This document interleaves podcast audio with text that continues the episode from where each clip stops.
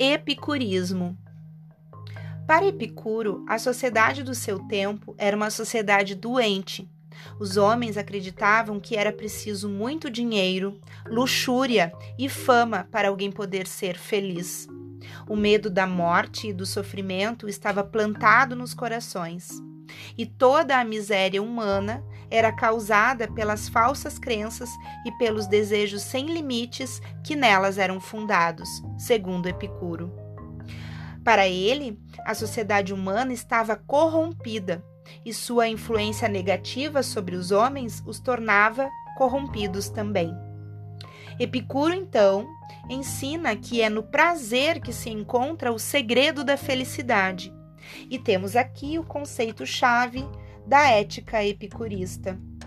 O que Platão e Aristóteles, cada qual ao seu modo, viam como bem ou como sumo bem, ou melhor, como o bem maior, o fim último da vida e o segredo da felicidade, Epicuro via no prazer.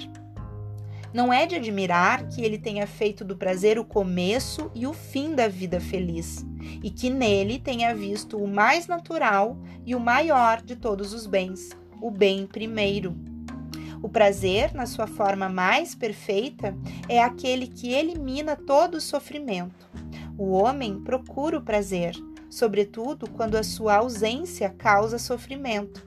Sem dúvida, já existe prazer na procura do prazer. Por exemplo, beber água quando se está com sede é uma atividade que já é prazerosa, mas o verdadeiro prazer só se realiza quando a sede é saciada. Daí a distinção fundamental dos epicuristas, que estabeleciam um prazer em repouso, ou seja, o prazer vivido na paz e na tranquilidade do espírito, e um prazer em movimento, Vale dizer o prazer vivido na agitação da alma e no afã da procura. Os epicuristas subordinavam esta última forma de prazer à primeira, porque nada é prazeroso se não for vivido na ausência da dor e na paz de espírito.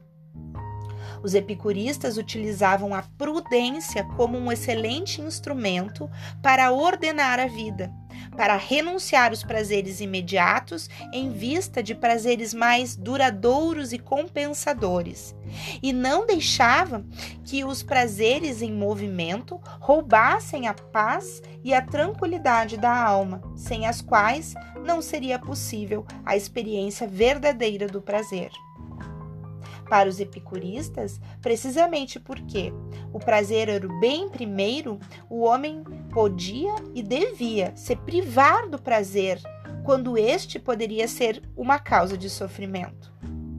E o próprio sofrimento poderia, por sua vez, ser preferido ao prazer, se dele se pudesse esperar um prazer ainda maior e duradouro no futuro. Esta foi a razão pela qual a prudência ocupou um lugar de destaque na ética epicurista. Nela e com ela, os gregos podiam dispor daquilo que tanto valorizavam, ou seja, a mensuração comparativa. Frênesis. Critério de grande valia para a retidão das escolhas. Quando, pelo logos filosófico, pela razão. O homem não se deixa seduzir pela ilusão dos desejos e dos prazeres, que não são nem necessários nem naturais, e se liberta assim dos medos que perturbam a alma, ele adquire a sabedoria e com ela a autarquia do sábio. Esta é a sua maior riqueza para os epicuristas. Livres dos desejos inúteis, dos medos e das preocupações da vida em sociedade, os sábios epicuristas vivem escondidos, ou melhor, vivem recolhidos dentro de si mesmos na paz interior de suas almas, onde encontram o segredo da felicidade. E no jardim cultivavam a vida recolhida, que se refugiavam da vida agitada no meio da multidão.